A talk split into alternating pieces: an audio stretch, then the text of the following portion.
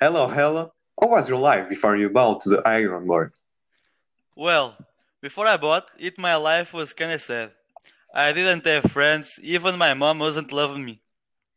And what about now that you have the iron board? Now, I am the richest man alive. I have a lot of friends, everything is going well in my life since I bought it. Even my mom started to love me. I personally recommend you to buy the Super Iron Bar, and you know that I put some of them in my rocket to Mars. Thanks you very much, Elon.